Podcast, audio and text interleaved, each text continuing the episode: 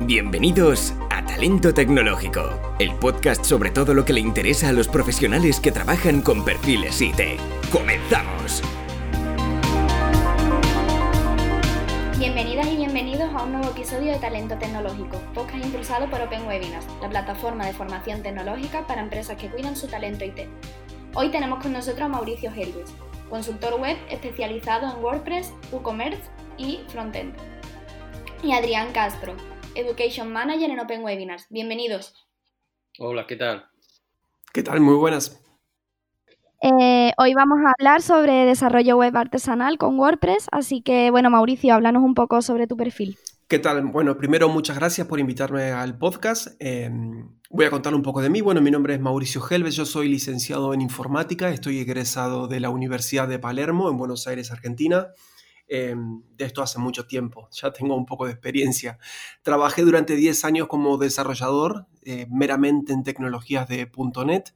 Esto pasó hasta el año 2012, donde he hecho un gran cambio en mi carrera, un giro de 180 grados, en el cual me decidí a lanzarme de lleno con las tecnologías open source. Fue ahí más o menos cuando tuve un poco más de conocimiento sobre este tipo de tecnologías y ahí hice el cambio, especialmente con WordPress. Estuve cuatro años trabajando para una empresa y en el año 2016 me animé a lanzarme como freelance. En este año creé mi marca personal que se llama Mau Helves y desde ahí ayudo a medianas y grandes empresas a realizar sus distintos proyectos web que tengan. genial. ¿Y qué significa eso del desarrollo artesanal?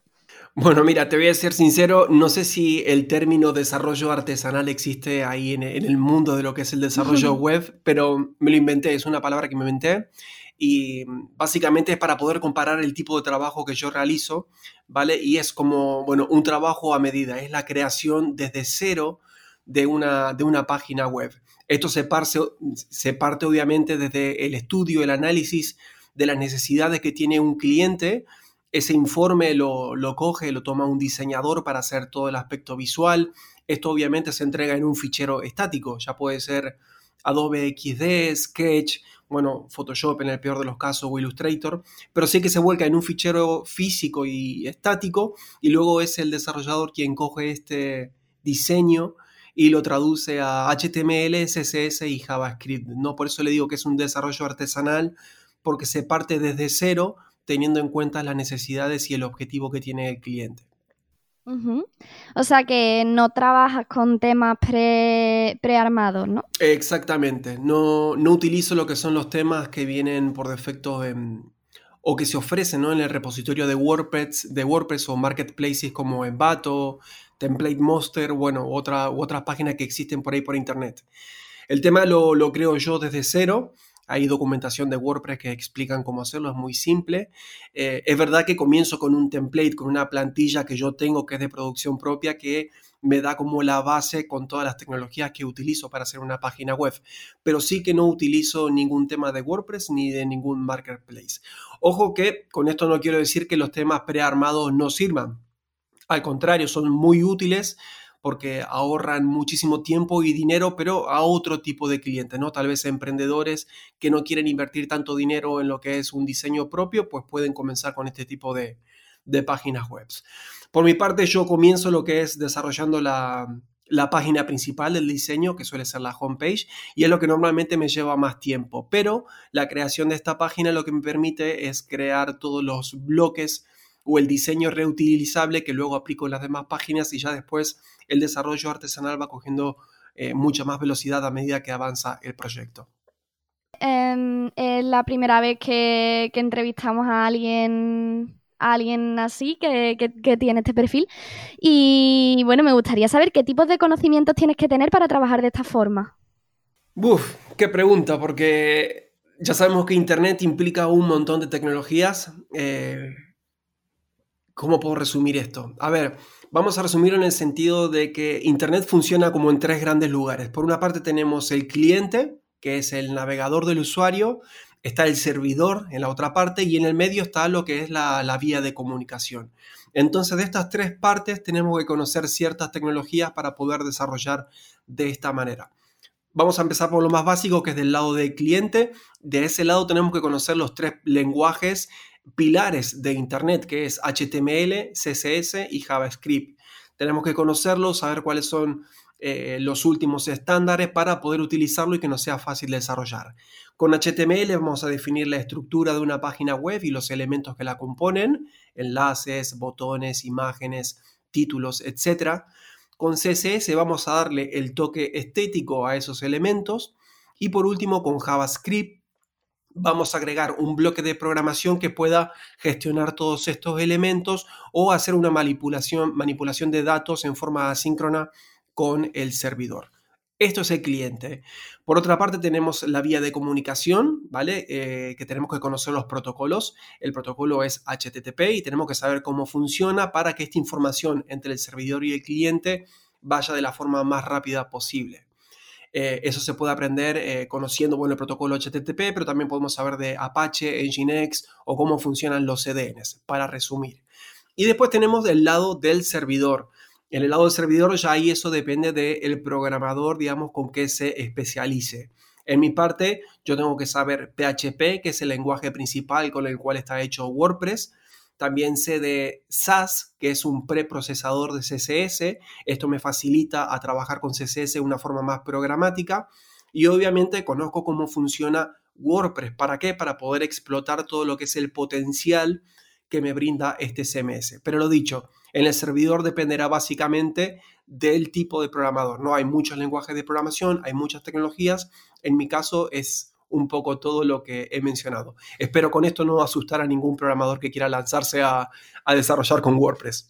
Yo quería aportar una cosa en esta parte porque además me parece muy interesante todo lo como lo ha expuesto y sobre todo la primera parte me ha gustado mucho la primera parte cuando, eh, digamos ese sentimiento de, de, estar abrumado por, ante todo lo que hay que saber, por, entre comillas, por así decirlo, y sobre todo la parte final de decir no quiero asustar a nadie. Yo recuerdo, y, y aquí, porque es la parte que más me toca, que es la parte técnica, por así decirlo, yo recuerdo cuando empezaba a dar los primeros pasos en estos de, del diseño web, que fue lo primero que hice, programación y diseño web, estamos hablando de perfectamente pues hace 20 años, mm, sí, quizás 20, 19, 20 años, eh, en unas clases extraescolares en, el instituto donde daba la secundaria, que mm, mi madre pensó que lo más interesante era apuntarme a, diseño de páginas web. Y ahí, eh, claro, yo iba en mi cabeza como imagino que se lo puede estar planteando cualquier persona a día de hoy, que es algo que voy a mover cosas que se van a ver en internet, que va a ser maravilloso, y de repente el señor que impartía las clases de diseño web nos sentó delante de una página del blog de notas y nos dijo, os voy a enseñar a hacer páginas web. Y se nos quedó una cara de asustados que fue terrible y dijimos, ¿cómo? ¿Qué? Pero esto no era Internet, que es eh, aquello de el, futuro. Y, claro, empezamos, cuando empezamos a ver todo lo que había que escribir, todo lo que había detrás, todo lo que era desde cómo eh, gestionar el diseño del, del frontend a cómo ir gestionando todo lo que va ocurriendo por detrás de una página web y, la verdad que empezamos un poco ya a alucinar y a tomar constancia de todo lo que, lo que conllevaba hacer una, página web. Y, yo creo que toda esa generación que viene de todo esto, no de toda esa que ha crecido haciendo todo esto. Por eso también me gustó mucho cuando te presentaste el decir, oye, yo eh, soy licenciado en ingeniería informática, entonces de ahí vengo y, al final cambié eh, todo este estos parámetros para dedicarme a otras cosas, pero con esa base, ¿no? Entonces yo creo que es muy importante haber pasado por ahí porque aprendes a que eh, todo el desarrollo al final es mucho más que, aplicar un framework o una forma de trabajar. Es decir, todo el, desarrollo eh, se basa en, muchas otras cosas que si las dominas, eres capaz de, de, avanzar mucho más y de llegar a sitios a lo mejor en los que una persona que solo domina una, una rama pues se ve más limitado. Sí, entonces estarás de acuerdo conmigo. Yo siempre pienso de menos mal que empecé a diseñar páginas web o que me metí en la informática en aquella época. También más o menos tengo la misma cantidad de años de experiencia. Entonces uno vio crecer Internet, tuvo el tiempo necesario para ir viendo el desarrollo y es conocimiento que, que le ha quedado a uno. Y también agrego que sí es muy importante si uno se quiere dedicar en forma profesional al mundo de la informática, pues bueno, tener al menos una pequeña carrera en donde, bueno, en una universidad o en un estudio de formación profesional, uno ve todos los aspectos de, la informática, no solamente la parte visual, sino, bueno, cómo funcionan absolutamente todas las partes que lo conforman. Y tener este conocimiento global general hace que luego los cambios de la tecnología, que son muy rápidos, no agobien tanto. Totalmente. Yo siempre que hablo con, con colegas de, del mundo de la informática, eh, recurrimos mucho a esto, ¿no? A esa conversación en la que, bueno, ¿qué es mejor? ¿Dominar un framework o, o saber explicarme cómo funciona realmente eh, las redes y, o la web, ¿no? Y el diseño. Es decir, está muy bien y es, es maravilloso que desde hoy existan herramientas que, que, faciliten mucho el trabajo y que dinamicen lo que es la creación de espacios en, en la red y demás, pero obviamente tener un conocimiento de por qué suceden las cosas dentro de la red y cómo se puede interactuar con ella y gestionarlas, creo que es eh, muchísimo mejor. Yo sinceramente opino que un conocimiento más integral de lo que es todo el desarrollo, que al fin y al cabo es de lo que estamos hablando hoy, es decir, de cómo hacerlo de manera más artesanal, como tú bien has bautizado, eh, es lo que te va a hacer al final eh, ser mucho más, a la hora de, de, poner en valor y a la hora de hacer, por ejemplo, una selección de a quién confío mi marca para que trabaje el espacio o su forma en las redes. Obviamente alguien que comprende la magnitud de lo que conlleva un espacio ahí lo va a tratar de mejor manera que alguien que solamente dice, pues yo es que sé hacer esto hasta a un nivel altísimo, pero solo esto, ¿no? No entiendo por qué pasan el resto de cosas. Exactamente. Entonces yo, yo opino que, que todo esto de lo personal tiene, algunos habrá que digan por ahí que, que a lo mejor es una pérdida de tiempo, o que a lo mejor es una pérdida de, eficacia, ¿no? Por aquello de que la productividad o la eficacia se mide en el tiempo que se tardan las cosas y muchas veces eh, olvidamos que, la calidad de algo integral y algo compacto es mucho mayor a la calidad de algo de, apretar un botón, por decirlo rápido y, pronto. sí, sí, yo la 100% de acuerdo. Eh, bueno, Mauricio, ¿y qué tipo de clientes te suelen contratar? Bueno, eh, suelen ser medianas o grandes empresas. Eh, ¿Por qué digo esto? Porque son este tamaño de empresas las que tienen una cierta necesidad de lanzar una página web o un proyecto que funcione a través de Internet, en el cual tienen un estilo de marca propio, ¿no? O un look and feel, como se llama en el entorno de desarrollo. Entonces, obviamente, estas necesidades estéticas no pueden replicarse a, partir de un tema preempaquetado. O sí se podría, pero no tiene mucho sentido comenzar desde algo para luego ir modificándolo hacia atrás. Y obviamente que ese trabajo lleva mucho más tiempo, eh, implica mucho más personal, porque también estamos contando a un diseñador, a un estudio previo, y este tiempo obviamente se, se traduce en mayor dinero, con lo cual suelen ser empresas medianas o grandes que se pueden permitir un monto extra a la hora de, desarrollar sus páginas web por todo lo que conlleva. Y otra pregunta, eh, ¿cómo afectó la llegada de Gutenberg eh, a tu forma de trabajo? Muy buena pregunta. Eh, bueno, voy a poner un poco en contexto primero a la gente. Gutenberg es una nueva forma de escribir o de redactar el contenido en WordPress. Veníamos antes de una simple caja con un toolbar arriba donde ahí cualquier persona podía agregar cualquier tipo de contenido. Eh, con el avance de los distintos editores visuales se ha buscado la forma de poder acotar y hacer un poco más estándar esa carga de contenido y se llama el proyecto Gutenberg que salió en la versión 5.0 de WordPress, tal vez uno de los cambios más grandes. ¿Cómo afectó esto en el desarrollo a medida de páginas web? Eh, te voy a ser sincero, a mí me afectó negativamente y me voy a explicar. ¿Por qué? Porque una de las mejoras, aparte de estandarizar un poco la generación de contenido, lo que permite Gutenberg también es que eh, el usuario final vea visualmente en el administrador del WordPress cómo va quedando su página web a medida que la va modificando. ¿Vale? Pero ¿qué implica? Implica que el desarrollador tiene que trabajar un poco más, agregar más líneas de código para que esto suceda. Yo esto ya lo realizaba no visualmente, sino que sí entregaba un administrador de WordPress acotado, limitado, para cumplir con los objetivos del proyecto, pero el tener que agregar todo esto en forma visual particularmente ha agregado mucha más carga de trabajo que obviamente alguna de las dos partes tiene que pagar. O viene el cliente con dinero, o si yo no quiero encarecer el proyecto, lo tengo que pagar yo como desarrollador con más horas de trabajo.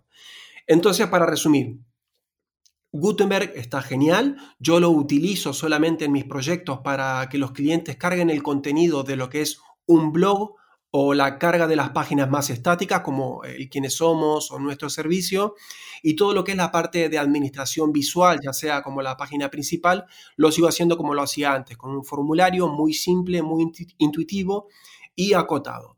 Dicho todo esto, Gutenberg es un proyecto genial y que si vamos a desarrollar páginas web utilizando esta herramienta, está perfecto, pero para otro tipo de perfil de desarrolladores web, como son los maquetadores, ¿no? que hoy en día utilizan herramientas como Elementor, Divi, Visual Composer, pues Gutenberg está apuntando a, ese tipo de desarrollador también. Yo quiero hacer una pregunta, perdón que, que corte, eh, Pili. Eh, yo quería hacer una pregunta con respecto a un poco a, lo que te ha preguntado Pilar y sobre todo lo que hemos estado hablando antes. Y es eh, cuántas, eh, o sea, en cuántas ocasiones se han acercado a ti empresas que con el trabajo de, otro maquetador o de otro diseñador que solamente era un diseñador, digamos, de que se acogía a frameworks y, demás, que no han sabido resolver el problema. Es decir, yo tengo un problema, contrato a alguien y resulta que esa persona me dice, ah, yo es que estoy limitado porque solamente llego hasta aquí, ¿no? Por un poco por poner en valor esa diferencia de decir, yo comprendo qué es lo que hay todo detrás y más o menos podría llegar a solucionar esto porque al final yo creo que el programador o la figura del programador tiene que ser eso, es decir, alguien que de manera que tenga una visión periférica de toda la situación y sea capaz de tirar hacia un lado o hacia otro y no que comprenda solamente un aspecto. Entonces, en ese sentido, te has encontrado en la situación de, de tener que resolver, digamos, eso que alguien que, no lo hace pues de manera eh, artesanal, por así decirlo.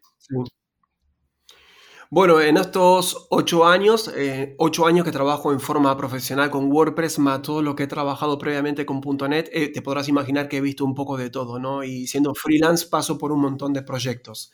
No quiero, no quiero hablar mal sobre proyectos que me he encontrado que han utilizado un framework de mala manera porque todos cometemos errores y todos estamos en, constante, en constante crecimiento. Si yo tengo que decirte todos los errores que cometí en mi primera página web, eh, vamos, es para hundirme y no conseguir un trabajo más en mi vida.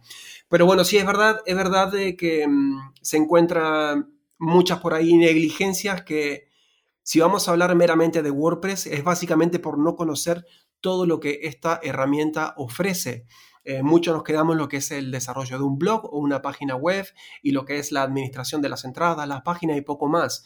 Pero WordPress es un mundo, es un mundo con el cual se pueden crear miles de cosas y no pasa absolutamente nada. A veces también pienso que el trabajo de desarrollador web nos paga para resolver problemas. No podemos pretender recibir un trabajo heredado que se encuentre en perfectas condiciones. Siempre habrá cositas por mejorar y esa es la, magia de nuestro trabajo, de no hacernos un lío, de no venirnos abajo por lo mal que está hecho esto, sino bueno, ok, existen estos problemas, los redactamos y vamos a mejorarlos porque va a impactar de esta manera en el funcionamiento final de la página web. Se podría decir entonces, que es a donde yo quería llegar, que eh, contar con alguien desde el principio de un desarrollo que, que, digamos, maneja la tecnología al nivel del que estamos hablando es eh, más eficaz que contratar a alguien que solo conozca de una sola de una cosa muy precisa, porque al final tiene que venir otro detrás a la hora de resolverlo, o, viene a ser básicamente lo mismo. Mira, em, la palabra mágica es depende, pero vamos, vamos a acotarnos, vamos a acotarnos solamente en el, en el plano de un proyecto web. Eh, si tú eres un pequeño emprendedor, obviamente no vas a tener presupuesto para pagar un profesional y que esté constantemente dándote el apoyo profesional que, necesitas. Con lo cual, para eso está genial WordPress, el poder utilizar los eh, distintos temas que tienen y los distintos plugins para salir. ¿Vale? Esto nos va a abaratar muchísimo y con el tiempo podemos mejorar. Pero si hay un consejo que sí puedo darte, es que si vas a crear una página web, es que comiences de muy de a poco, ¿vale? Que comiences con un tema súper simple de WordPress y lo más importante es que no utilices muchos eh, editores visuales o no ensucies mucho el, contenido, el contenido importante de tu página web para que eso luego pueda crecer libremente. Si tú esa parte de, tu página web la tienes limpia, por así decirlo, pues tiene los pilares eh, necesarios para con el tiempo poder crecer con el apoyo de un profesional de informática o por tu parte también. Eh, creo que por ahí eso es lo más importante para, para poder comenzar. Ahora, si es una empresa grande y el proyecto es un proyecto eh, un poco más serio y en el cual hay un cierto presupuesto en el que se puede invertir, sin duda hay que contratar a, un profesional de, informática que tenga amplios conocimientos y que pueda ir llevando de la mano de una forma correcta el crecimiento de esta página web. Eh, bueno, y vemos que, has estado dando charlas y conferencias sobre, sobre estos temas. Eh, ¿Dónde podríamos encontrar este material? Bueno, eh, Sí, desde el año, como dije, del año 2012 trabajo con, WordPress solamente y también he tenido la fortuna desde este tiempo de conocer las personas que estaban detrás, porque WordPress es una herramienta open source, está hecho por, por gente altruista de todo el mundo que dedica parte de su tiempo a mejorar la herramienta. Y una de las partes de este mundillo de, de WordPress es, es, la comunidad ¿no? y los eventos que se realizan. A nivel local están los meetups, que hay meetups de miles de cosas, miles de tecnología y de gustos e intereses pero también está el de WordPress. Y a una escala más eh, superior se encuentra lo que es las WordCamps, son eventos un poco más grandes.